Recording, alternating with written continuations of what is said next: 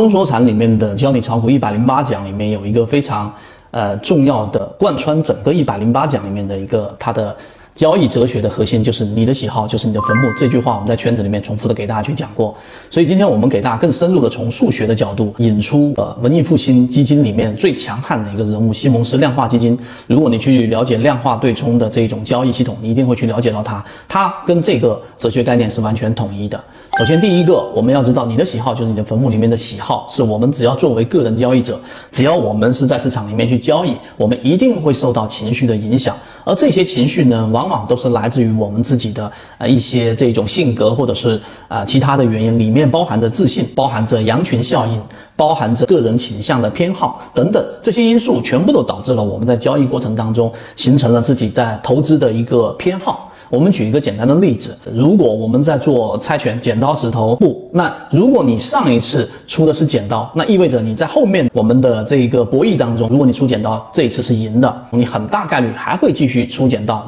所以我在交易当中啊，也一样会有这样的一些经常的状况会出现。你原有某一个模块，它为你的整体账户做了很大的一个贡献，那么下一次再遇到这种情况的时候，你会比原有的理性的情况之下加更重的一个注，下更多的筹码。这这个时候你认为赢面更大，而实际上从概率的统计角度来说，这根本就不科学。所以这个就是你的喜好，就是你的坟墓。那第二个，他在缠论当中给我们划分出了很多的交易的核心，里面包含着中枢，包含着顶底分型，包含着背驰等等这些重要的概念，其实就是做一些标准的划分，来让我们杜绝我们自己本身在交易过程当中人性当中那一部分喜好。但第三点，我们说这个西蒙斯在最近的这个巴菲特跟查理芒格的股东大会里面，他们对于西蒙斯的评价就是这是一个数学家，然后非常非常的聪明，然后呢掌握着。非常巨大的财富，那他做的是量化交易。那如果你去浏览他所有的采访和所有的这些呃存留的资料，你会发现他对外所有对于他的交易的这个模型基本上是不透露的，也不对外有任何的描述。但是会有一些只言片语当中，举个例子，它里面提到了他们的交易模型当中有一个叫拓扑结构，拓扑结构是数学概念，最后被引申到物理学当中。那拓扑结构里面就有一个陈西蒙斯不变量。陈西蒙斯不变量什么意思？我们普通交易者没办法去理解那么深的数学概念，但我举一个例子来方便大家理解。这就相当于是我们身处在一个地形非常复杂的环境当中，有这个低洼，然后有山峰，有各种各样的地形。而陈西蒙氏不变量就是通过数学计算出在交易过程当中有一个数值啊，通过那一个固定的数值，无论你怎么样扭曲，它都能够判断出大致的地形。这个时候其实就是在混沌当中和在无序当中找到我们所说的确定性，所以这个陈西蒙氏不变量在它的这个交易模型当中一定是被这个重要的权重引用，它才会啊去提到。所以在我们的交易当中，我们没有办法去了解那么深的数学，但其实对我们的启发在缠论当中是有的。第四点就是陈西蒙斯不变量，其实就是考虑到啊我们要找到的这种关联性。缠论当中告诉给我们，举个例子，我们现在说中枢，你所有的类型，第一类型买点，第二类型买点，第三类型买点，当一个中枢，也就是在多空争斗最高密集出现的区域当中出现快速的下跌，那这个时候呢，在次级别上发生一个背驰，于是就发生了我们说缠论的第一类型买点。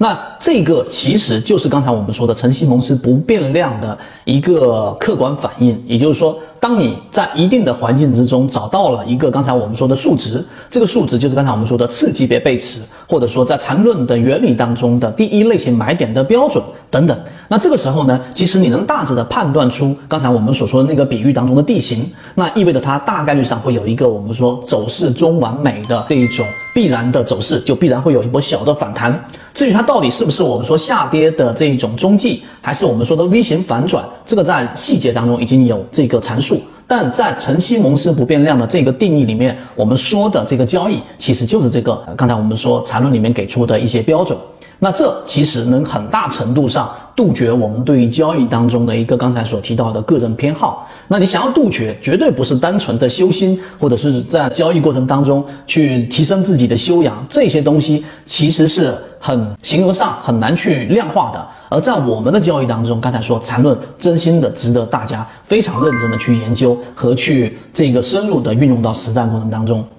所以今天我们聊的话题就到这里。我们圈子现在正在讲实战系统专栏完整版，有非常详细的视频和图文讲解，帮助大家建立一个完整的交易系统。所以你想进一步完善自己的交易框架和模型的话，可以拿出手机，一步关注股掌之上公众平台，加入实战圈子，进一步系统学习。